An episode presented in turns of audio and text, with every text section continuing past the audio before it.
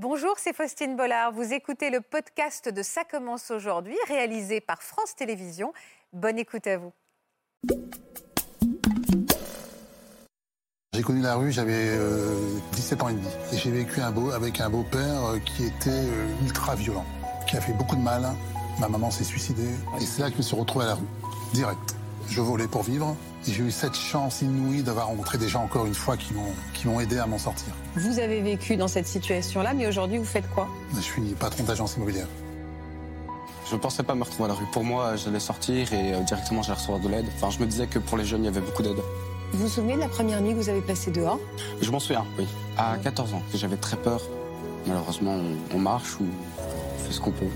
Voilà, avoir des solutions, quoi. J'essayais de pas baisser les bras. J'essayais. C'est pas facile, malheureusement. Je rencontre le père de mon fils Comment il s'est comporté, cet homme? Très violemment. Je suis partie euh, jusqu'aujourd'hui, j'ai plus remis pied. Et j'ai dormi cette nuit-là dehors avec mon fils. Je me suis débrouillée comme je pouvais. Aujourd'hui, je suis euh, logée. C'est une mise à l'abri au stade. euh, Dans un stade Oui. Mais où dans un stade? Dans les vestiaires. Les portes ne sont pas fermées, il n'y a pas de clé. Parfois aussi, on n'a pas de l'eau chaude. Et vous pouvez y rester combien de temps dans ce stade encore? D'un moment à l'autre, on peut me mettre dehors.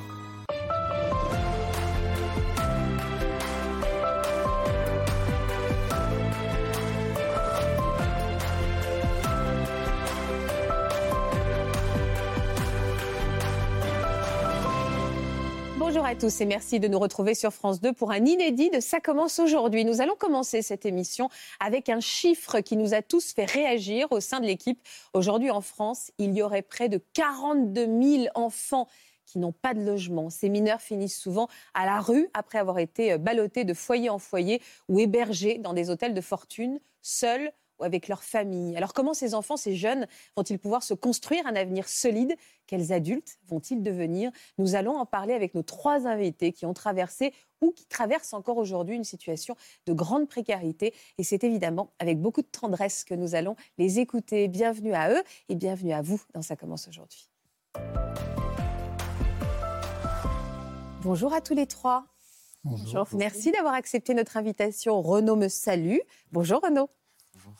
Est-ce que vous connaissez, vous n'avez pas eu encore l'occasion de parler à Stéphanie? Euh, Stéphanie qui est de la maman d'un petit, Garçon, Tidiane. oui. petit garçon qui a trois ans et quelques mois. Oui. On va parler de votre histoire qui est très très touchante. Et à vos côtés, Jean-Pierre. Jean-Pierre qui est aussi euh, plein d'espoir que ses lunettes sont lumineuses. Puisqu'il a traversé un passé très tumultueux. Aujourd'hui, euh, il aide, des jeunes, il aide des jeunes comme vous à s'en sortir. On va en parler tout à l'heure. Je vous présente Natacha Espier qui est avec nous. Merci Natacha d'être avec nous pour accompagner nos invités. On va commencer Renaud avec votre histoire. C'est celle d'un adolescent. Vous avez quel âge aujourd'hui? J'ai 19 ans. c'est celle d'un adolescent qui a erré euh, seul dans les rues pendant plusieurs années avant d'être enfin aidé par une association. À quel âge vous êtes retrouvé sans, sans domicile fixe? À Mhm. 14 ans. 14 ans. Combien d'années vous avez vécu dans la rue? Euh, si je dois comptabiliser le tout, 3 ans, sans compter euh, enfin, les abris de nuit ou les maisons d'accueil. Sinon, 5 ans. Comment ça va, Renaud? Moi, ça va, ça va.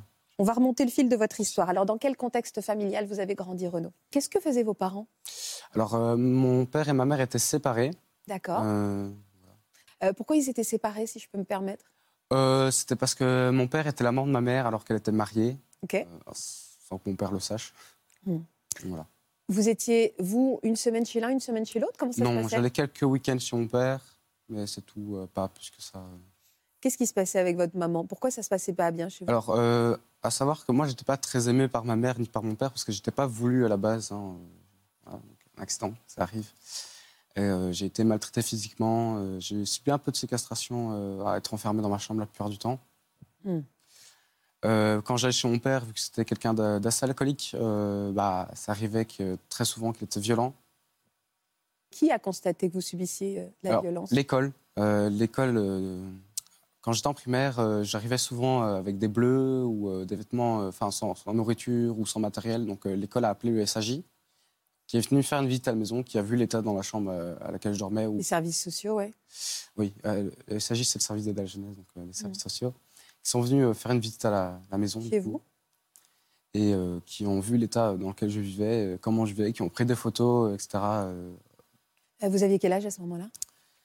J'étais assez petit, donc je me souviens pas exactement de la date. Et c'est là où vous avez été placé? Donc vous avez C'est été placé c'est- très très C'est jeune? là où euh, j'ai été placé euh, d'abord en internat pour voir euh, si le comportement de ma mère allait s'améliorer, pour moi aussi prendre un peu de recul sur ça. Respirer un peu, ouais. C'est ça. Et, mais malheureusement, ça a continué, donc j'ai été placé assez tôt en institution.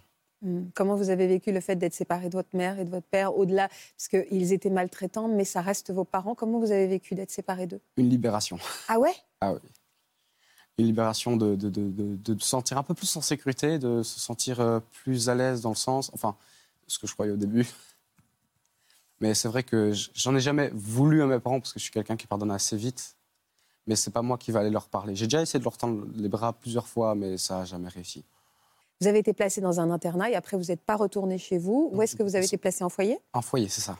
Euh, C'était une petite ville euh, assez tranquille. Ça s'est bien passé?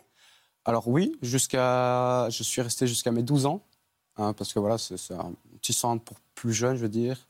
Puis euh, j'ai dû passer en SRJ, c'est plus pour le, le- le placement spécialisé, puisque j'avais un T3, un trouble de... C'est quoi un Comportement. T3 C'est quoi votre trouble du comportement? Euh, je, je suis, j'ai une peur de l'abandon. Dans ce foyer, vous étiez bien, à tenter qu'on puisse être bien. À mes 12 ans, oui, c'était un bon foyer, un bon petit foyer tranquille. euh, voilà, bon, après, euh, il y a des disputes de petits, donc euh, c'est pas des trucs que je vais retenir. hein, j'avais 12 ans, euh, on est tous des gamins à ce moment-là. Est-ce qu'on vous a donné de l'amour? Vous avez reçu de l'amour dans ce foyer? Pas, pas, enfin, de l'amour, je peux pas le considérer comme de l'amour. hein, De l'attention de l'attention, ouais. Vous n'avez pas grandi, enfin, vous n'avez pas ressenti beaucoup d'amour dans votre vie. hein? De l'amour, vraiment. Donc en parlant d'attention, c'est ça, c'est une peur de l'abandon et un trouble de l'attention. Enfin, D'accord. l'attachement plutôt. Et alors, comme il y a eu ce- ces deux troubles, on va y revenir avec Natacha, vous avez donc été placé après vos 12 ans dans une autre structure spécialisée, Spécialisé, c'est ça. euh, qui était loin de cette petite ville dans laquelle Oui, vous aviez au moins vos habitudes. Ouais. Pas du tout près, c'est une ville assez paumée.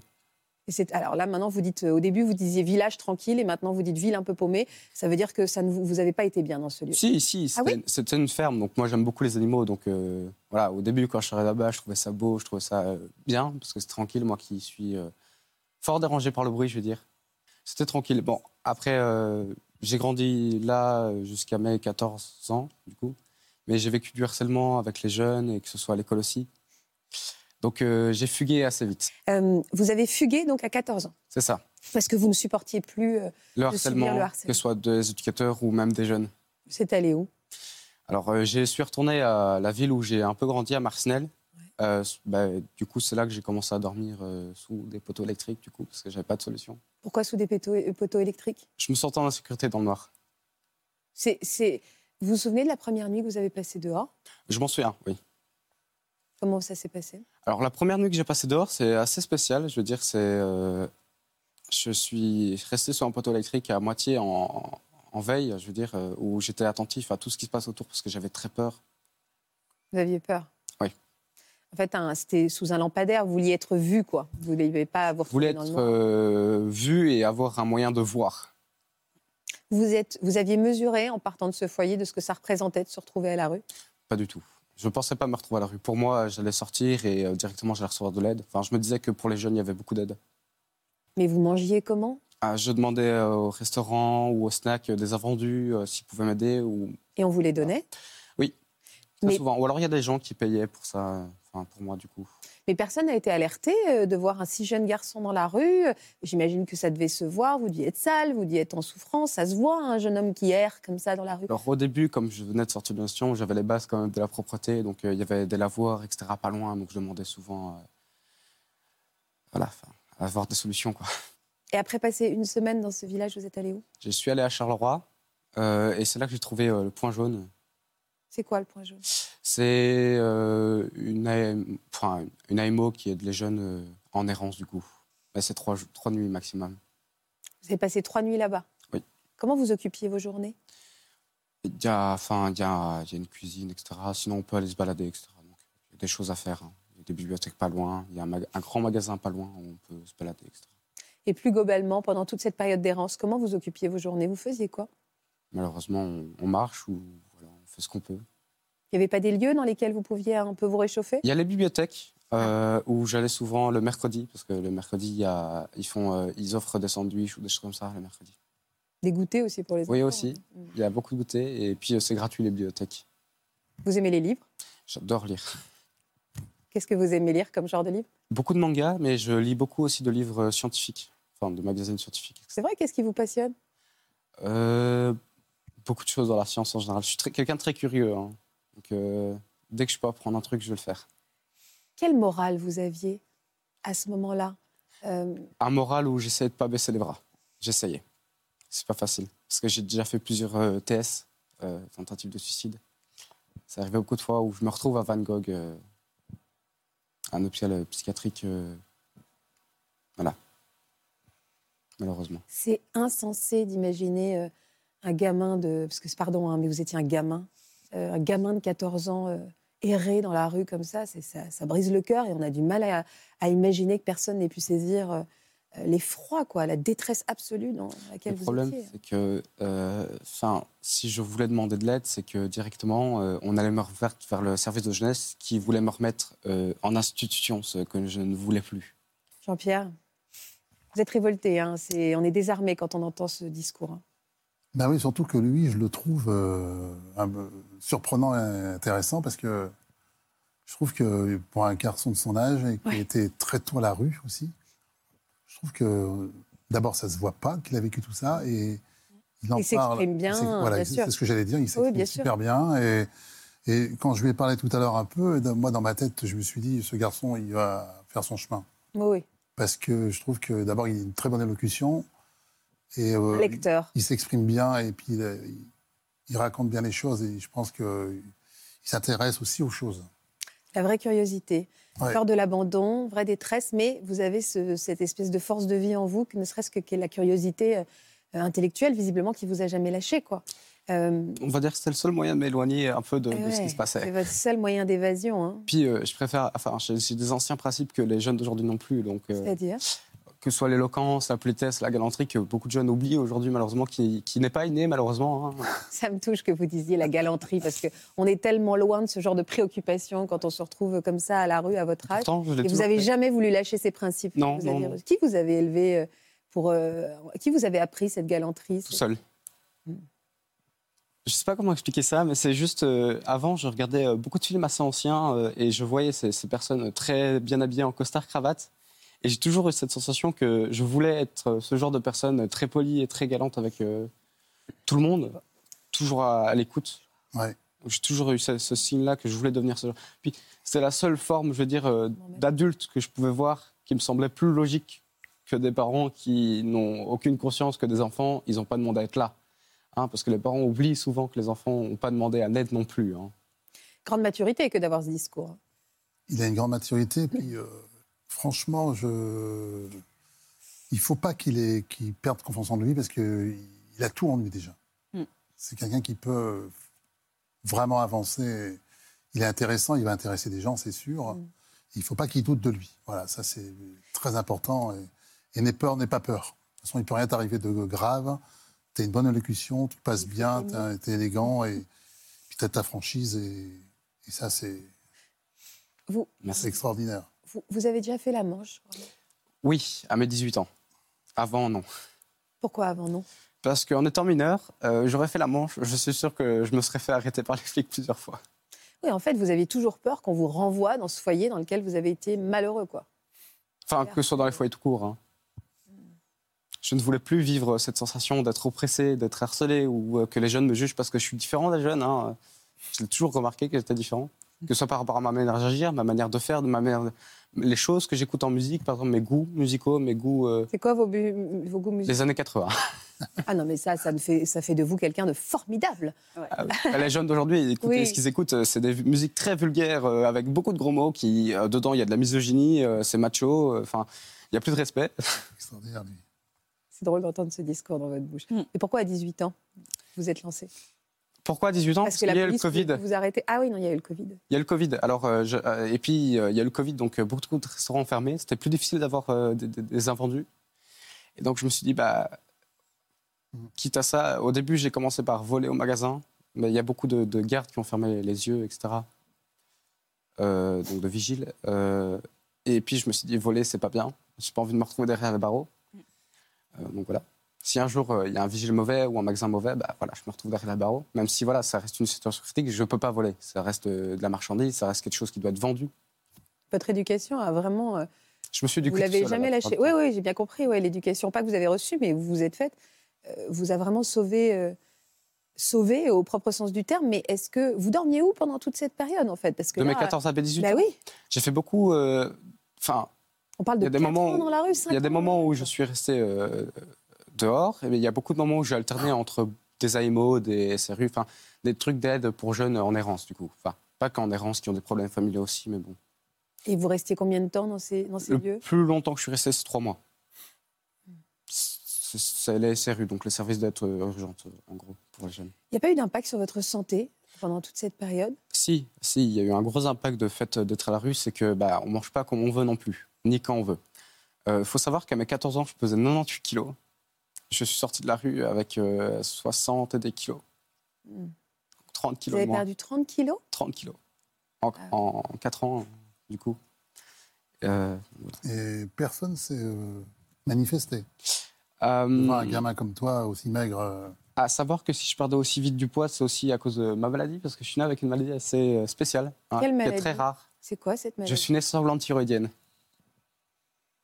Il n'y a pas de nom, hein, donc euh, je suis né sans Ça, glande thyroïdienne. ça a quoi euh, comme impact, tout ça? La, la glande thyroïde, c'est ce qui peut ressembler un peu à l'hypothyroïdie congénitale ou l'hypothyroïdie. Enfin, la glande thyroïde, c'est ce qui donne les hormones, etc. Enfin, fait, fait fonctionner le corps en général, fait fonctionner le cœur. C'est, je, je- voilà, c'est, c'est vraiment un organe euh, qui est vital pour le corps de base. Enfin, je sais pas si on peut considérer ça comme un organe, mais Qui vous a tendu la main? Oui, dites-moi. Non, non, je, je me disais que effectivement, ça doit être une maladie qui fait maigrir et qui doit fatiguer aussi beaucoup. ça fatigue beaucoup. C'est ça, oui. Et puis, euh, immunitairement, euh, plus fragile aussi. hein. Enfin, ça, ça, dépend oui. des cas. Moi qui Donc- suis naissant, en tout cas. C'est très rare déjà chez ça l'homme. potentiel- enfin, ça augmente encore plus effectivement les effets de la La rue. fragilité. Oui, les effets de la rue, oui. Vous en êtes où aujourd'hui? Alors aujourd'hui, euh, je, je vis dans une ASBL, dans une maison d'urgence. Ça ressemble à quoi? Alors, euh, c'est une ferme et il y a des, deux maisons d'urgence, des tiny house, des toutes... Des tiny house Oui, c'est ça. Des toutes petites, petites maisons? Ah, peu- toutes petites, non, mais c'est du 9 mètres sur du 3 mètres de large. Alors, vous avez filmé pour nous, pour qu'on se rende compte. On, va, Oui, les- c'est on ça. va le découvrir, donc, votre lieu. Ça fait combien de temps que vous Ah, y ça- êtes? Euh, là, ça fait deux mois bientôt. Et vous pouvez y rester pendant combien de temps encore? Deux mois normalement. Mais ils, essaient- ils vont peut-être prolonger pour euh, prolonger pour trouver un appartement, etc. On Je- regarde. Je ne savais pas comment me présenter, donc j'ai un peu ri pendant la vidéo. Bah, c'est Ça se sympa. verra. Merci. Je vais vous présenter ma maison. Donc là, on a ma porte d'entrée avec la vue sur l'autre tiny. Et donc là, c'est mon fauteuil où je passe la plupart de mon temps pour dessiner. Ici, j'ai ma cuisine. Là, ici, j'ai ma salle de bain. Ici, j'ai ma douche. Donc maintenant, je vais vous montrer les chambres. Alors, ici, normalement, c'est censé être une chambre, mais euh, pour l'instant, j'utilise comme salle de rangement. Donc, euh, comme vous voyez, a toutes les affaires que je n'utilise pas, ainsi que des vêtements que je ne mets plus et un matelas que je n'utilise pas. Dans l'autre plat, ici, j'ai ma chambre. Donc c'est un peu petit, hein. là je touche déjà le plafond. Là, euh, c'est mon autre chambre que je n'ai absolument pas rangée. Mon carnet de dessin qui est ici. Je dessine petit à petit. Donc voilà, c'est à peu près tout. C'est pas très grand. Bah voilà, j'ai plus grand chose à montrer. Euh, C'est un peu petit, comme vous voyez, il y a pas. Enfin, je fais 10 pas et j'arrive à mon fauteuil, quoi. Voilà. Elle est mignonne, cette petite maison. C'est un chalet. Quand il neige, ça fait vraiment vacances. c'est écologique, hein, c'est tout en bois. Oui, Oui. c'est ce que je me disais aussi. Euh, il est différent, Renaud. Je ne sais pas comment le dire, mais sa fibre artistique, il a, il a ce Mm. décalage, mais qui certainement a dû participer à lui sauver la vie aussi. Oui, oui, je pense. Puis il y a, une, enfin, il y a aussi une très grande force psychologique parce que vous n'avez pas effectivement de repères familiaux et vous allez les chercher dans les films. Et c'est ça qui est important. Finalement, vous l'avez dit, vous vous êtes élevé tout seul alors que vous avez dû affronter une grande violence, aussi bien familiale qu'institutionnelle, on a entendu, mais vous avez en vous, alors je sais que c'est un mot qu'on entend tellement euh, de résilience, mais il y a ça quand même, il y a en vous ce, ouais, côté profondément résilient où vous avancez malgré tout. Euh, et ça, je pense qu'effectivement, c'est assez sidérant quand on vous écoute. Je partage votre avis. Vous avez une très grande facilité d'élocution et ça, c'est probablement aussi quelque chose qui fera la différence. Cette possibilité d'exprimer et aussi de faire passer ce que vous ressentez. Parce que souvent, les, les gens sont démunis à l'idée de faire ressentir leurs affects, leurs souffrances. Et vous, avec une très grande pudeur, vous faites quand même passer les choses. C'est assez bluffant. Oui, j'ai une très grande rigueur, certes, mais il y a des choses que je ne sais pas et que je dois apprendre quand même. Quoi Bien sûr, bien vous, sûr. Vous vous projetez comment dans la vie? Vous avez envie de faire quoi? Je ne sais pas me projeter dans le futur. C'est vrai? Ah oui, j'ai du mal à ça. Ça fait 4 ans où je vis, enfin 5 ans où je vis au jour Ouais. le jour, où je me dis qu'est-ce que je vais, comment je vais faire pour demain, euh, qu'est-ce que je dois faire déjà aujourd'hui, où, où je me suis jamais projeté plus loin que le lendemain. Enfin, Si vous vouliez. Oui. Oui, non, j'allais dire que c'est impossible de se projeter dans le futur. Parce que déjà, le début de l'enfance est extrêmement chaotique. Et à 14 ans, c'est l'adolescence, c'est le moment où justement on va construire ce futur. Où les adultes vous incitent à penser à qu'est-ce que tu veux faire, euh, quelle est la meilleure filière pour toi. à savoir que j'ai quitté l'école à 14 ans. Voilà, et du coup, bah oui, c'est- je comprends combien c'est fa- compliqué de se projeter, d'autant qu- qu'on a dû, se- enfin que vous avez dû vous préoccuper de la survie au jour le jour. Donc tout ça euh, aide pas à se dire ah, dans Bien sûr. trois mois. Et euh, s'il y avait un métier que vous voudriez apprendre, Renaud, ce serait quoi? Apprendre, euh, ouf, euh, Parce qu'on est, on est beaucoup regardé. Euh, Il y a souvent un élan de solidarité dès qu'il y a une personne qui est un peu dans la détresse sur ce plateau. J'imagine qu'il y a des millions de gens qui vont vouloir vous aider. Euh, possiblement. de quel- bah, je l'espère, et c'est aussi pour ça que vous êtes là. hein. Euh, c'est notre engagement. Mais c'est euh, pas moi qu'il faudrait aider. Oh, pardon. Pourquoi? Je pense que ce qu'il faudrait aider en priorité, enfin, c'est pas moi, c'est les autres jeunes qui n'ont pas la même situation que moi aujourd'hui, où maintenant, moi, j'ai la Tanier, ou ou j'ai ça, ou j'ai Racine qui est derrière qui peut m'aider. C'est plus les jeunes qui, pour l'instant, n'ont rien actuellement. Alors, et- je l'entends, mais néanmoins, et je l'entends, et vous avez raison de le, pr- de le dire, néanmoins, ceux aussi qui vont être touchés par votre parcours à vous. Mm. Est-ce qu'il y a une formation qui vous attire Est-ce qu'il y a quelque chose qui, qui vous donne envie? Hum, C'est assez dur de répondre comme ça, spécialement après. euh, voilà. Vous êtes ouvert à plein de choses. Oui, enfin oui, il y a des choses que je ne saurais pas faire à cause du stress, de l'anxiété ou voilà. euh, comme par exemple cuisiner, je ne saurais plus le faire. J'ai déjà essayé de travailler en cuisine euh, et servir d'eau sans couvert et pas avoir de Trop de stress. Ouais, ouais, je comprends, trop d'angoisse. stressant. Par exemple, barman où c'est plus sociable, où voilà, c'est plus cool dans un petit café, etc. Vendeur euh, caissier et puis euh, voilà, il y a des métiers où je m'imagine pas du tout les faire euh, parce que je sais que c'est des études beaucoup plus longues où moi je ne supporterais pas de les faire, où je me vois pas sortir de l'école à 31 ans pour me dire tiens ça y est. Et des choses autour de son art, autour du dessin Alors autour du dessin, certes, c'est plus une passion et moi je ne me vois pas vendre mon dessin. Enfin, mon- mon- Non, mais mettre euh, euh, votre capacité à dessiner au service d'un métier. oui, oui, Pourquoi pas? C'est vrai c'est pas faux, c'est pas faux, mais euh, je ne sais pas. Je, je- je- c'est- voilà, je ne sais pas dessiner comme ça en inventant les choses. Il faut que j'ai un modèle de base. Jean-Pierre? Tu dois plus. Je, je. T'es un garçon intelligent. Enfin, c'est c'est ce que je pense en tout cas. Et euh, ne te mets pas de frein. T'as plein d'envie. Vas-y, n'aie pas peur. Tu verras bien. Même si tu prends un, un mur, deux murs, trois murs, c'est pas grave. C'est l'apprentissage. Si tu as envie de dessiner, si tu dis que tu adores ça, eh ben, il- cherche justement peut-être cette voie-là euh, dans le dessin aussi. Il faut, et puis il faut pas te, te- mettre vous avez raison. Voilà, voilà. Vas-y, fonce et présente-toi et puis montre ce que tu sais faire. Moi, il n'y a pas longtemps, j'ai reçu une dame qui est dans le besoin aussi, qui, qui, euh, qui fait des tableaux. Elle peint, quand tu la vois, tu dis, ah, c'est pas elle qui l'a fait. euh, puis finalement, elle vend ses tableaux. euh, Je lui ai acheté trois tableaux, ça m'a coûté 30 euros. Et elle était très timide, elle est rentrée dans mon agence. Et bien, évidemment, moi, j'ai présenté ces tableaux, je les filmais, je les montrais. Et puis, il y a des gens qui l'ont appelé. Et puis voilà, il ne faut pas que tu aies peur, tu es jeune, tu as, la vie devant toi. Enlève, euh, essaie de, travailler aussi. Peut-être certainement, tu disais que tu avais euh, des angoisses et des choses qui te freinent. Mais essaie de, justement de travailler là-dessus aussi. Vous, vous avez quelqu'un dans votre vie? Il est bien. hein. Oui, il est bien. Oui, il est Ouais. évidemment qu'on a Ouais. envie de l'aider. Vous avez quelqu'un dans votre vie? Vous avez déjà eu une petite amie ou un petit ami, peu importe? Alors euh, oui, je soutiens la fondation LGBT, mais je suis pas gay. hein. Je suis bien hétéro. Euh, Vous avez déjà eu une petite amie? J'ai déjà eu, oui, enfin ça n'a pas duré énormément de temps. Mhm. donc, euh, voilà. Actuellement, non. Cœur à prendre. Euh, cœur à prendre, oui. Enfin, malheureusement, aujourd'hui, c'est assez difficile. euh, Enfin, surtout que 80% des cas, c'est les gens jugent que sur la couverture des personnes et ne vont pas beaucoup plus loin, que ce soit les filles ou les garçons. hein. Bah là, dans cette émission, vous avez l'occasion de montrer ce que vous avez dans, le, dans la tête et dans le cœur. Et, et, euh, et on va pouvoir passer cette première barrière. Je me dis que c'est peut-être pas encore maintenant, que c'est peut-être pas le bon moment parce que j'ai encore plein de choses que je dois réapprendre. hein. Il y a les- les- la vie normale hein, en, en maison, par exemple. Comme je le disais tantôt, euh, c'est euh, parfois il me faut trois jours pour faire une vaisselle. vous voyez. Il faut trois jours pour Une vaisselle. Parce que bah, c'est des habitudes de vie que j'ai plus ou que je n'ai jamais apprises et que je dois apprendre ou réapprendre. Il y a une grande lucidité. hein, Ouais. Oui, très. Mais euh, vous avez entièrement raison. Il faut, des- il faut du temps pour réapprendre parce qu'on se dit ah on va trou- un toit, tout va s'arranger. Non, parce que quand on a vécu dans la rue, il faut apprendre justement à faire avec ce toit, avec ces murs, avec les choses que tout le monde fait dans la vie. Et, euh, et je pense que c'est bien d'avoir un toit et un métier, mais on doit vous aider avec les choses autour, faire des papiers, remplir sa déclaration d'impôt, être accompagné. être Il y a des choses on ne se rend pas compte, mais moi, quand je suis arrivé dans la tiny, euh, pendant un mois et demi, je n'ai fait que dormir. Mm. Que ça. Vous étiez épuisé. Et puis Ouais. vous avez cette maladie aussi, hein, donc forcément. Oui. Ça joue beaucoup. Et, enfin, Stéphanie, est-ce qu'il vous touche, ce jeune homme, autant qu'il nous touche? Énormément. c'est gentil.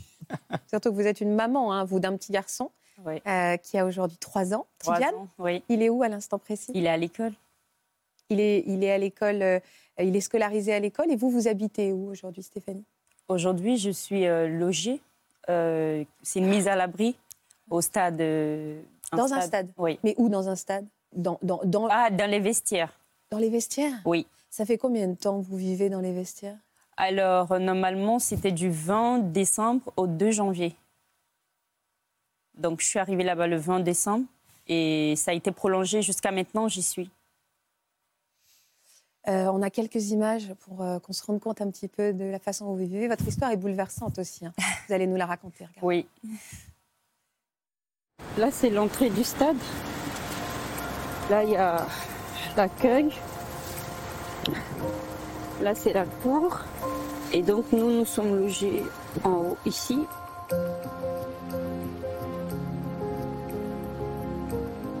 Et donc, euh, c'est là que nous sommes. Là, vous avez toutes les chambres. Moi, je suis au 2 avec mon fils. Alors, il y a une chambre double. Bah, du coup, vu qu'il n'y a pas de rangement, j'utilise euh, l'autre lit. C'est la chambre. Ensuite, il y a d'autres chambres. Et il faut dire qu'il y a deux autres familles. Voilà, donc deux douches, un WC pour tous. Voilà. Vous, avez, vous pouvez cuisiner Vous avez un endroit où vous pouvez manger chaud Vous pouvez manger chaud? Euh, pour manger chaud, soit c'est le matin à 7h jusqu'à 8h. Et après, c'est à partir de 17h, 18h jusqu'à 20h. Vous pouvez pas manger chaud à l'heure du déjeuner? Non, parce que je vous dis chaud parce que c'est le matin, le petit déjeuner. Et après, les gardiens, ils retournent euh, là où ils doivent aller. Et nous, on n'a pas le droit de rester là, dans le stade. Donc, quand on a quelque chose à faire ou pas, on ne reste pas là. Mais il faut revenir euh, vers 17h, 17h30. Et le gardien, il est là, il Mais ouvre la porte. Oui, parce que votre por- euh, euh, il y a- vous pouvez vous, vous enfermer le soir. Vous pouvez être. En sécurité. Et vous, étiez en sé- vous êtes en sécurité le oui, soir? le soir, nous sommes en sécurité parce que les gardiens, ils sont là. Et les portes, euh, nous, les portes ne sont pas fermées, il n'y a pas de clé. Mais euh, l'entrée principale est fermée. Oui, vous devez, vous devez pas dormir tout à fait sereinement. Mais pas du tout. Pas du tout. Les, les premières nuits, c'est vrai, j'étais en sécurité parce que déjà, j'étais pas dans des familles euh, avec des personnes que je connaissais pas. J'étais là euh, avec une chambre et tout. Et euh, et il y a du chauffage en ce moment. Il fait particulièrement froid. Il y a du chauffage, mais il y a des heures. C'est pas toute la journée. Et parfois aussi, on n'a pas de l'eau chaude. Vous avez, vous avez quel âge, Stéphanie? 29 ans. Je voudrais qu'on comprenne comment vous avez pu en arriver là. On va remonter un petit peu dans le temps. Vous avez grandi vous où vous? J'ai grandi en Côte d'Ivoire. Je suis née, euh, grandie en Côte d'Ivoire. Mais ma mère, elle était ici en France. D'accord. Elle est rentrée en Côte d'Ivoire et elle euh, m'a accouchée. Et du coup, elle n'est plus revenue. Et à quel moment vous avez décidé, vous, parce que vous avez grandi là-bas, Mm. de venir en France? C'est en 2016 que j'ai commencé à venir en France. Je travaillais en Côte d'Ivoire, mais j'avais pour projet de faire une boutique de prêt-à-porter. Et donc, euh, j'avais euh, pas mal de, de contacts ici, sur le terrain, pour euh, me guider un peu à faire euh, les achats et tout. Et donc, j'ai pu obtenir un visa d'un mois, mais j'ai juste fait deux semaines. J'ai juste fait deux semaines parce que ça a été très rapide. Euh, J'ai été dans des entrepôts et tout. Et donc, euh, j'ai fini et je suis rentrée. J'ai pas pu faire la boutique, mais j'ai quand même réussi à ramener de la marchandise et tout. Jusqu'en 2018, où j'étais encore sur la route euh, pour venir m'installer cette fois-ci en France. Et là, je rencontre le père de mon fils qui euh, me promet l'amour et qui me dit euh, Vas-y, tu laisses tout et tu, tu viens pour moi. En Côte d'Ivoire être- Oui. Et donc, euh, en 2018, j'étais venue pour m'installer, mais là, je vais devoir faire un séjour d'un mois. Et quand je retourne un mois après, nous sommes mariés. Et un mois après, je suis enceinte. Vous étiez en Côte d'Ivoire ou en France? J'ai eu du mal à comprendre. J'étais en Côte Vous d'Ivoire. étiez en Côte d'Ivoire J'ai juste là fait vous un êtes. séjour d'un mois en. France et je suis retournée Et comment il s'est comporté cet homme? Très violemment. La première fois qu'il m'a porté main, j'étais enceinte de quatre mois. Et il avait promis, juré de ne plus le refaire. Et j'ai cru en lui. J'ai réussi à le convaincre à venir accoucher ici en France. Et trois mois après, euh, j'avais Tidjane. euh, il avait trois mois et nous sommes rentrés en Côte d'Ivoire. Parce que je lui avais dit de rester, j'allais rester ici pour euh, voilà régler les, les papiers, pour régulariser ma situation. Et il m'a dit si je reste, on va divorcer parce qu'il ne veut pas de relation à distance. Donc vous êtes reparti avec lui. Et donc, je suis repartie. Mon fils, il avait trois mois. L'accueil était très froid. Déjà, à l'aéroport, il avait du mal à, à prendre le bébé. Et il me dit, il me donne une- une justificative comme quoi il a peur des bébés quand ils sont encore bébés et tout ça. Je dis, mais c'est ton fils. Et là, je je reconnais pas du tout le père de mon, de mon fils quand je retourne à la maison. Pas du tout. Pour un oui, pour un non, euh, ça va dans tous les sens, c'est des coups. Il m'a giflé un matin juste parce que j'ai allumé la lumière et que lui n'est pas encore réveillé. Et donc, ça en était de trop.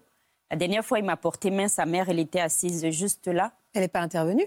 Euh, elle, elle est restée assise et elle a appelé son autre fils, euh, Séparlait. Enfin, c'est pas séparler, c'est il faut qu'il arrête de vous taper dessus en fait. Séparlait. Et donc, euh, c'est la servante et euh, le chauffeur qui ont intervenu, qui sont intervenus. Et c'est ce jour-là, j'ai juré que c'est la dernière fois qu'il me touche. Et donc, ça s'est passé en décembre 2020. Et donc, euh, février 2021, je suis partie euh, jusqu'aujourd'hui, j'ai plus remis pied. Je me retrouve seule avec mon fils, qu'il n'a pas reconnu d'ailleurs, et euh, qu'il euh, s'en occupe, euh, c'est entre guillemets. Il n'est pas un père, euh, voilà, que je veux qu'il soit. Euh, D'autant plus qu'il est papa, hein. il a déjà deux autres enfants. Il vous envoie de l'argent Rien du tout? Rien. Et donc, c'est comme ça, je dis, bon, je retourne en France. Mais vous Je vais êtes être loin vous de lui. Vous aviez rien en fait, vous êtes sauvé. Oui, je vais être loin de lui. euh, J'ai droit au bonheur et mon fils aussi. Je suis sûre que là où il est né, je peux en avoir. Ouais. Vous vouliez juste le fuir en fait, sans vous rendre compte de quelle- dans quelle situation vous allez retrouver. Il fallait juste s'éloigner de ce Il homme. fallait juste euh, m'éloigner. sauver votre vie. Ouais. En arrivant ici, vous êtes allé où en arrivant en France? Je suis arrivée chez ma tante, mais trois jours après, elle me met dehors. Pourquoi? Parce qu'elle a un bébé de trois mois et mon fils, vu qu'il a un caractère, il, euh, il est très difficile, mon fils. Il a du... Un peu? Oui, très, très. Puis il a eu de la violence, euh, il a grandi avec de la violence sous les yeux. hein. Oui, et à un moment de, de sa vie, il se faisait mal lui-même. Ah oui. Il se faisait mal, il s'étape et il se griffe. euh, Quand tu lui parles, il veut même pas t'écouter. Il est en excès, il était en excès de colère à tout moment. Il s'exprime, il formule les choses?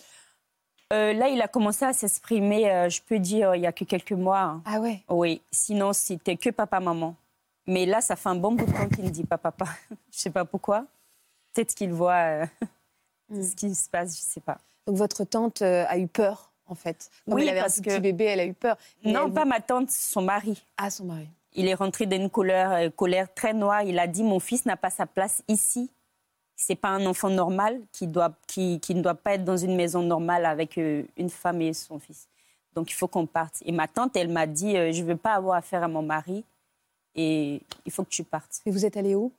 Alors, cette nuit-là, j'avais un peu d'économie. Donc, je suis allée euh, dans un hôtel. Et c'est cette nuit-là que j'ai commencé à appeler le 115. Et dès qu'on m'a décroché, on m'a dit ah, Vous n'êtes pas enregistré J'ai dit oui. Il me dit Vous êtes en France depuis combien de temps? J'ai donné la date. Il m'a dit Ah, ben vous venez d'arriver, il faut appeler. Vous n'êtes pas prioritaire. J'ai dit OK. Et donc, même en étant à l'hôtel, je ne faisais qu'appeler jusqu'à un matin.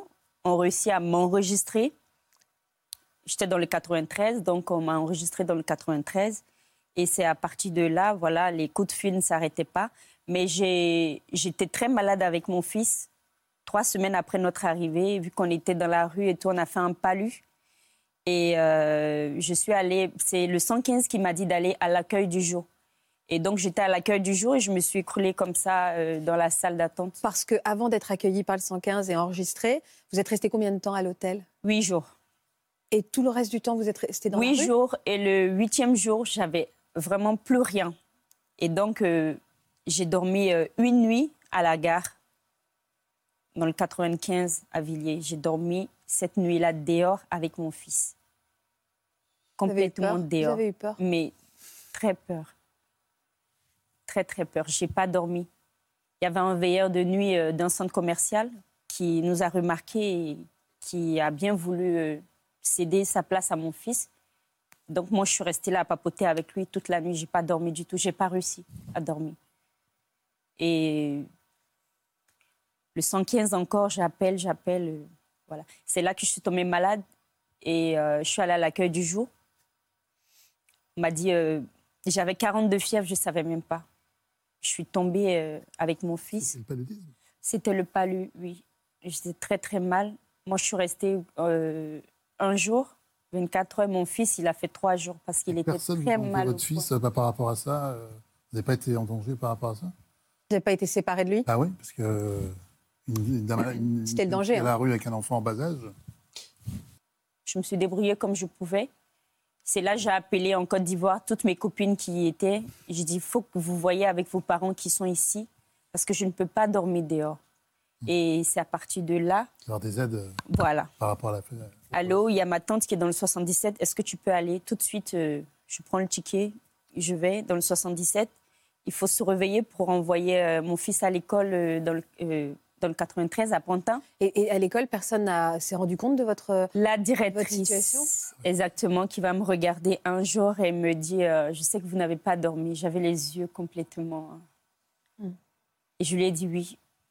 Elle m'a dit euh, Vous avez dormi où? J'ai dit Dans le 77. Et c'est comme ça, très souvent les matins, elle me demandait comment ça se passait. Jusqu'à un jour, elle me dit Ça va aller. Et donc, un matin, pendant les vacances de Noël, je reçois un coup de fil, euh, qui me euh, une personne qui me demande où est-ce que j'ai dormi? J'étais à Aulnay ce jour-là, et voilà. Ils m'ont dit est-ce que je peux me rendre au stade et tout ça? Et c'est là. Et vous pouvez y rester combien de temps dans ce stade encore? Bah, Justement, l'assistance sociale, elle m'a dit rien n'est certain. Et il faut continuer d'appeler le 115 parce que d'un moment à l'autre, on peut me mettre dehors. Bon, on a fait une collecte, évidemment, c'est peu de choses. Mais euh, on va se faire le relais de tout ça. Il faut vraiment qu'on arrive à vous aider. On a fait une collecte avec des vêtements, des tas de choses, euh, pour essayer de, rendre ce quotidien évidemment moins lourd. Et, comment vous occupez vos journées aujourd'hui? Grâce à une association, euh, je passe du temps avec les femmes de l'association. On organise des, je participe à des butineries des fois, mais la plupart du temps, c'est juste là à marcher comme ça. Dans la... Quand je pose le petit, j'ai rien à faire. Excusez-moi. Et, mentalement, comment ça va? C'est très très dur. Vous n'avez personne à qui parler, enfin, à part du coup avec l'émission d'aujourd'hui, mais personne avec qui parler au quotidien. Euh, mais maintenant, il y a, d'autres femmes que je, rencontre et on partage nos quotidiens, on essaie de. Ça pèse un peu moins lourd. Oui. Et, beaucoup, l'association m'a beaucoup aidé. Pour trouver un emploi, bah, ça va être difficile, parce que oui, je n'ai pas de papier. Et c'est ce que j'allais vous demander. Voilà. Vous n'avez pas de papier. Hein. J'ai pas de papier et sinon, j'arrête pas de chercher du boulot. Et même, j'ai été à un restaurant. Oui. Euh, vous, devez, vous, avez un physique oui, agréable. juste, même si c'est la plonge. Trouvé, ouais. Moi, en fait, euh, je suis plus dans le commerce et tout. Donc, la vente et tout ça, voilà, c'est ce que j'aime le plus. Mais euh, hormis ça, j'ai le côté artistique qui me martille beaucoup. C'est les, papiers que vous n'avez pas qui vous empêchent de. Voilà, exactement. Et vous faites quoi alors pour avoir ces papiers? Il y, a, une association qui s'occupe de ça euh, juste, Non, l'association ne s'en occupe pas, mais j'ai été à la mairie euh, de Pantin. Et là, on a réussi à avoir euh, un rendez-vous avec un juriste. Qui va vous aider? Qui, bah, va m'aider, je sais pas, mais qui, dans un premier temps, voilà, je vais, je vais lui montrer tout ce que j'ai comme. euh, Ouais, l'urgence, c'est de vous trouver un emploi, en tout cas euh, provisoire. Il faut absolument que vous ayez des rentrées d'argent pour pouvoir Bah oui, trouver parce que depuis que je suis arrivée, j'ai rien reçu encore. Et nous, évidemment, on va essayer de vous aider, mais si ceux qui nous regardent peuvent réagir et tendre la main donc à cette jeune femme hein, qui est donc dans le Ah bah oui, d'urgence. d'avoir- À côté de Pantin. D'avoir aussi vos papiers. à Paris, quoi. Oui, d'urgence. Vous Lancer une collecte Facebook. Mais c'est vrai que Les réseaux sociaux, c'est vrai que c'est important et ça peut jouer dans ces moments-là. Vous y avez accès, Stéphanie? Hmm.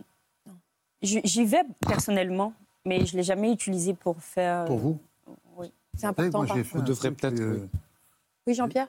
Moi, j'ai fait un- une chose euh, il n'y a pas si longtemps que ça, parce que bon, je, je donne de la nourriture, tout ça, puis je vois des gens qui font la manche, lui, qui me connaissent, euh, et j'avais repéré un. Lui, il est euh, de nationalité, euh, il est, c'est un- Roumain. Oui. Et puis, je le voyais toujours faire la manche, faire la manche, faire la manche. Donc, je donnais des pièces, tout ça, on parlait, nana. Puis un jour, j'ai dit, mais il faut que quand même, tu, ça serait bien que tu trouves un boulot. Il dit, oui, j'essaye, j'essaye. Puis finalement, j'ai j'ai fait un, chez moi, j'ai fait une pancarte. Et euh, une pancarte qu'il a tenue comme ça. Et sur la pancarte était marqué euh, Je suis à la recherche d'un emploi, je veux bien travailler en restauration, nana. Et 48 ans après, il a trouvé. euh, J'ai deux restaurateurs qui m'ont appelé. Et il a, il a été travailler au restaurant.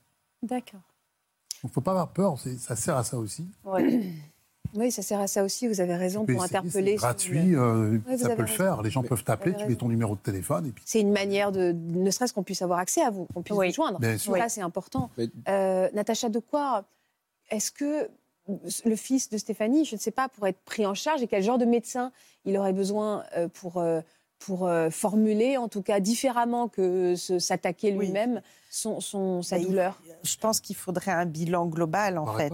Il faudrait à la fois vous- probablement voir un médecin qui regarde physiquement comment il va, parce qu'il faut bien comprendre que vivre dans la rue, comme vous l'avez dit, ou être en situation de précarité, ça attaque à la fois la santé physique et aussi la santé mentale, la santé psychologique.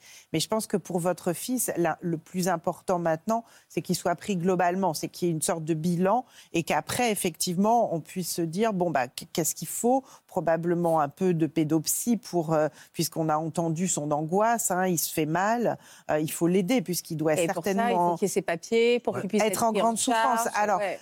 Euh, certainement, les papiers sont importants. Maintenant, il faut vous, vous rapprocher des... Parce que votre fils est français, il est né en France. Il est né en France. Voilà. Oui, donc il a des Donc, donc, il a des droits et il faudrait se rapprocher des associations pour savoir comment Peut-être le, juridique hein, dont il voilà, parler, le oui. juridique, comment il peut être pris en charge globalement, même si on sait aujourd'hui que la situation de la pédopsie en France est un peu compliquée pour avoir des rendez-vous. Mais il faut vraiment essayer d'une prise en charge globale Oui, et qui pourra décider s'il y a besoin d'un orthophoniste, s'il y a besoin d'un psy, etc.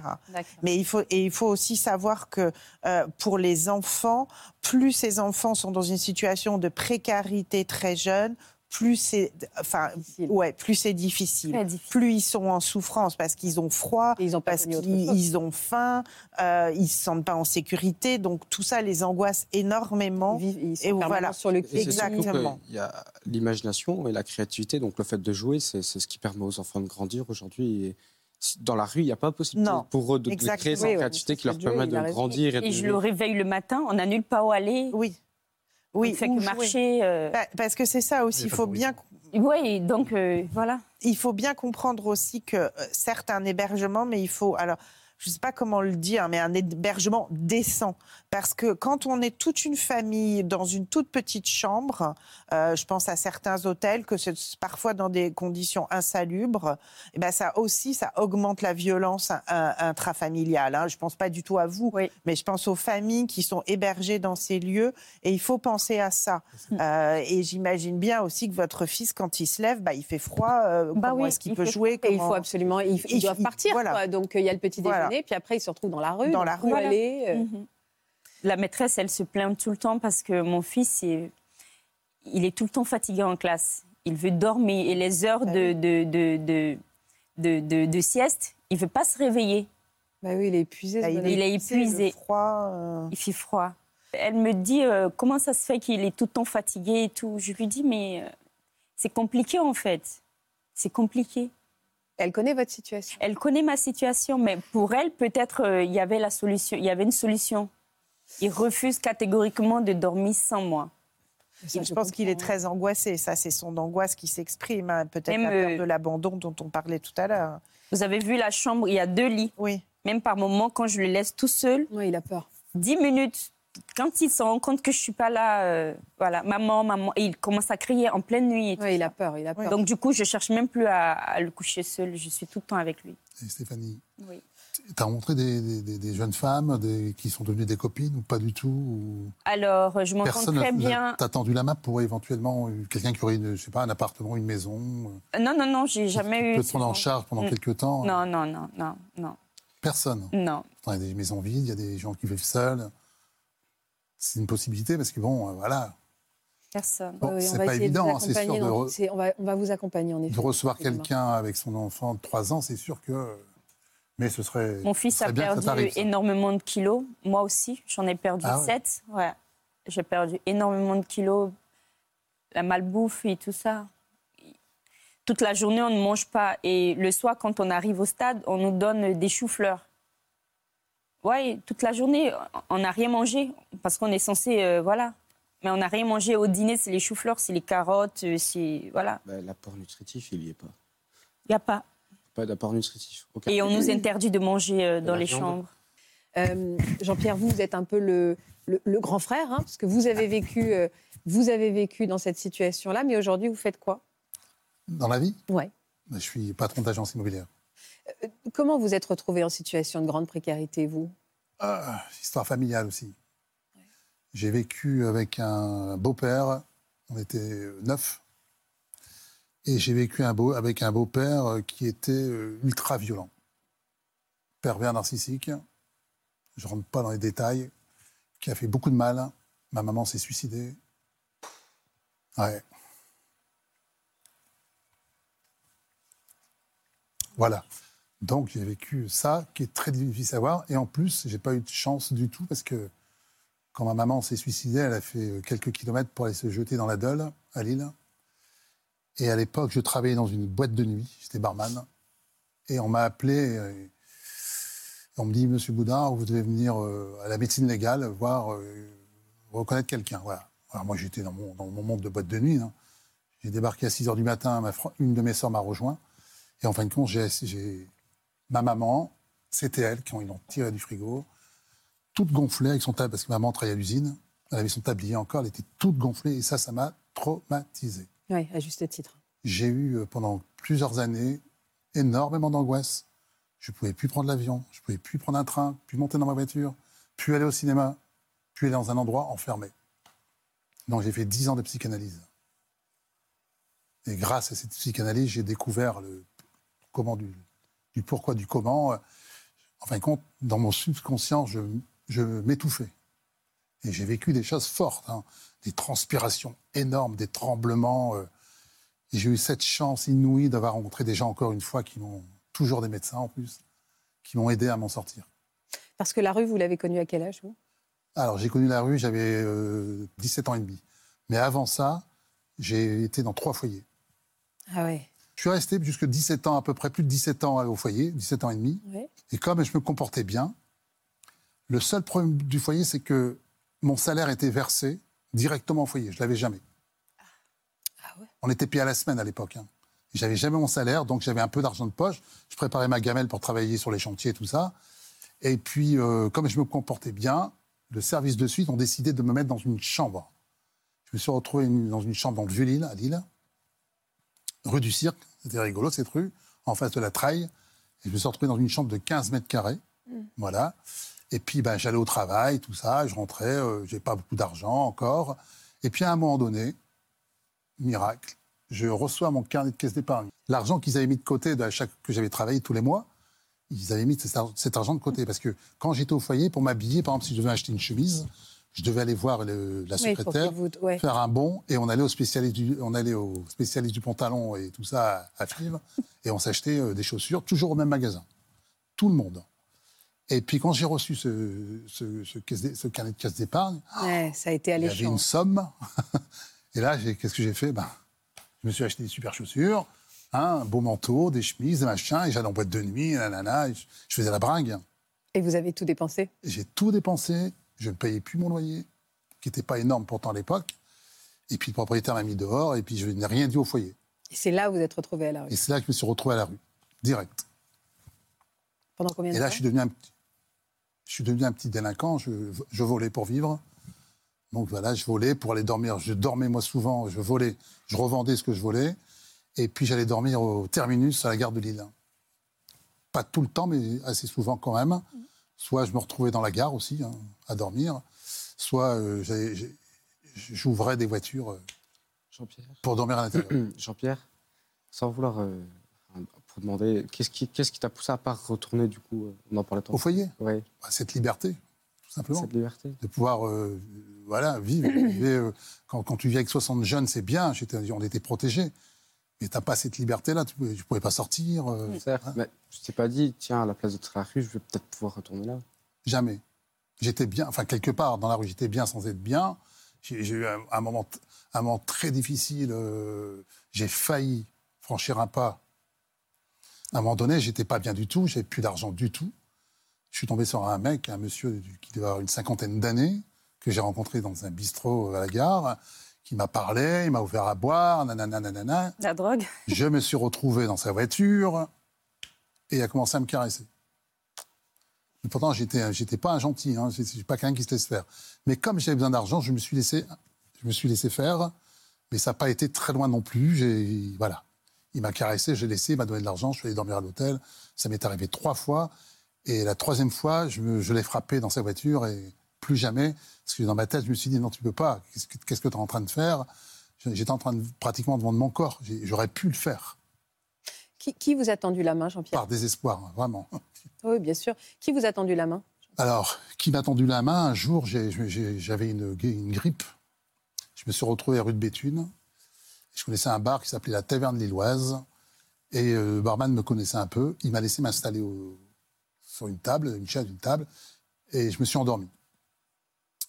Pas longtemps, une, demi-heure peut-être. Et quand je me suis réveillé, à côté, il y avait trois personnes. Il y avait deux étudiants en médecine et un, étudiant en architecture voilà, qui m'ont regardé, qui se sont dit qu'est-ce qui se passe? Euh, Qu'est-ce que vous avez, jeune homme? Je pleurais, j'étais pas bien. Puis je parlais pas du tout comme je parle aujourd'hui. Et puis j'étais intimidé parce que c'est des, des- des gens de. Je voyais bien que c'était des gens qui, étaient, qui faisaient partie d'un autre monde que le mien. Et puis j'ai expliqué d'où je venais, qu'est-ce qui m'était arrivé, et ainsi de suite. Ils m'ont écouté, ils m'ont fait un petit déjeuner, on a discuté. Et plus d'une heure après, euh, Claire m'a dit euh, si tu veux, euh, tu peux venir dormir chez nous. On habite rue Nicolas Leblanc à Lille. Tu peux venir vers 20h, 20h30. Et ben, j'ai débarqué à 20h, 20h30 avec mon baluchon, j'ai sonné. Claire, m'a ouvert la porte, je suis monté et je suis arrivé dans un splendide appartement. Magnifique. J'étais- gêné, hein, je vous dis pas, euh, je ne sais pas parler, j'étais intimidé, euh, j'étais mal. Et puis je me suis douché. Ils m'ont donné une chambre. J'ai dîné avec eux. J'ai très peu parlé, beaucoup pleuré. Et puis voilà, une nuit, deux nuits, trois nuits, quatre nuits, cinq nuits. euh, puis après, je voyais des, des étudiants qui venaient tous les jours, euh, en droit, en lettres, parler, nanana. Je suis resté cinq ans. Et je suis allé, j'allais au resto U, tout ça après. J'allais au resto U, euh, je suis sorti avec des étudiants en médecine, euh, un autre, au- autre chose. Puis Ils vous ont sauvé la vie. Ils vous ont sauvé la vie. mais bien sûr, des enfants de bonne famille en plus. Parce que j'ai- sur les trois, il y en a un qui est décédé malheureusement, qui était médecin, qui s'appelle Philippe. Je ne vais pas dire son nom, Philippe, paix à son âme, et qui était un mec super bien, adorable, un passionné de lecture. Parce que vous êtes resté de- en contact avec eux? Ah oui, bien sûr. Là, aujourd'hui, je, ferai, je, je suis le parrain d'un de ces, d'une de ces trois personnes. Je suis parrain de son fils, qui s'appelle Vladimir, et, et on se voit très, très, très souvent. Je pars avec eux en vacances, ils viennent chez moi, tout ça. Enfin, j'ai fait Noël chez eux. Je fais Nouvel An avec eux. Pourquoi vous me disiez tout à l'heure, euh, enfin, on sait que vous êtes engagé, vous nous avez dit que vous dirigez des agences immobilières. De quelle manière vous aidez ceux qui ont pu se retrouver euh, dans cette Alors, situation? une époque, quand j'ai commencé à ouvrir des. J'ai commencé à. après, c'est- très long chez moi. J'ai ouvert des restaurants. j'ai- J'étais beaucoup. J'ai fait des belles rencontres. J'ai rencontré une femme extraordinaire qui s'appelle Laurence, avec qui j'ai été marié pendant 20 ans. Et euh, elle m'a mis pied à l'étrier dans l'immobilier. Donc j'ai commencé comme, euh, comme négociateur immobilier. Et puis j'ai gravi un peu les échelons Et vous avez avec elle. J'ai racheté la boîte de mon patron, j'ai racheté les murs de mon patron aussi. Et puis après, on a créé neuf agences. Voilà. Et, euh, et à un moment donné, j'ai acheté des, des murs. Et puis, euh, je me souviens que j'ai acheté un immeuble à Lambersart. Et dans cet immeuble, il y avait des gens qui étaient en difficulté. Mais je trouvais que l'immeuble était sale. Alors, avec ma, ma femme de l'époque, on s'est dit qu'est-ce qu'on fait? On rénove, on met tout le monde dehors, on rénove tout. euh. Puis finalement, j'ai discuté avec elle, j'ai dit ce serait bien qu'on les laisse là et qu'on rénove les, les- les chambres. Donc j'ai tout rénové. On a tout refait au propre. euh, on a réinstallé des salles de bain, des toilettes et ainsi de suite. On a mis des doubles vitrages parce qu'il n'y en avait pas. Et ils ont pu rester. Et on les a gardés. Et j'en ai encore qui sont là depuis euh, 22, 23 ans. Ça fait combien de personnes Toujours que vous avez mêmes. aidé Bon, en tout, j'en ai eu à peu, à peu près hébergé une quarantaine, avec des va-et-vient. J'ai aussi vécu des choses très difficiles, il faut le dire aussi. Tendre la main, c'est une chose. Héberger quelqu'un, c'est quelque chose aussi, c'est magnifique. Par contre, s'il n'y a pas de suivi derrière, c'est une catastrophe. Mm. Mais vraiment, hein, j'ai eu tous les cas. Je ne sais pas si vous connaissez, vous devez savoir, le- la maladie de Dios- Diosem. Ceux qui gardent tout.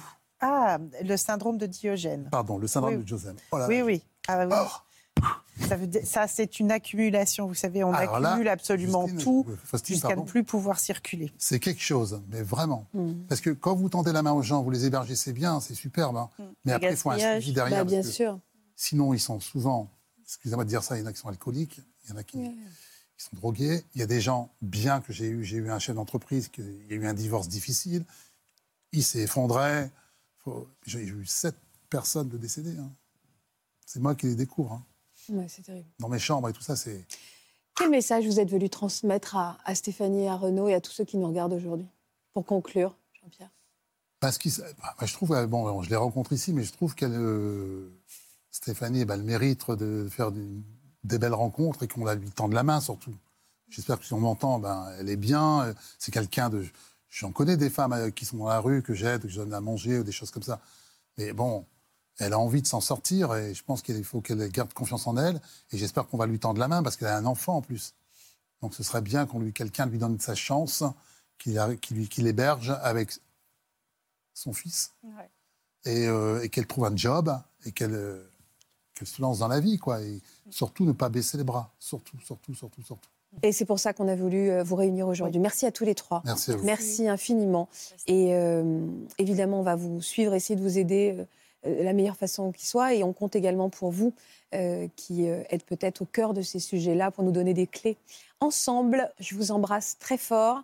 Et, euh, et je vous souhaite une belle après-midi sur France 2. On est forcément un peu secoué. Et puis on se donne rendez-vous demain à 13h50. Je vous embrasse. Vous aussi venez témoigner dans Ça commence aujourd'hui. Vous avez été victime d'un guet-apens et vous aimeriez témoigner de cet épisode traumatisant. Une personne vous a tendu un piège et vous a retenu contre votre gré pendant plusieurs heures. Vous avez été kidnappé et séquestré et l'auteur de ces faits a été condamné.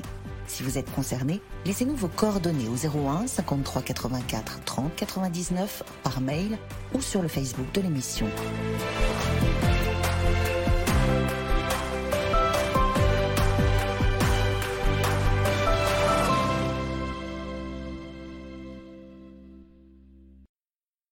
J'espère que ce podcast de Ça commence aujourd'hui vous a plu. Si c'est le cas, n'hésitez pas à vous abonner. Vous pouvez également retrouver l'intégralité de nos émissions sur France.tv.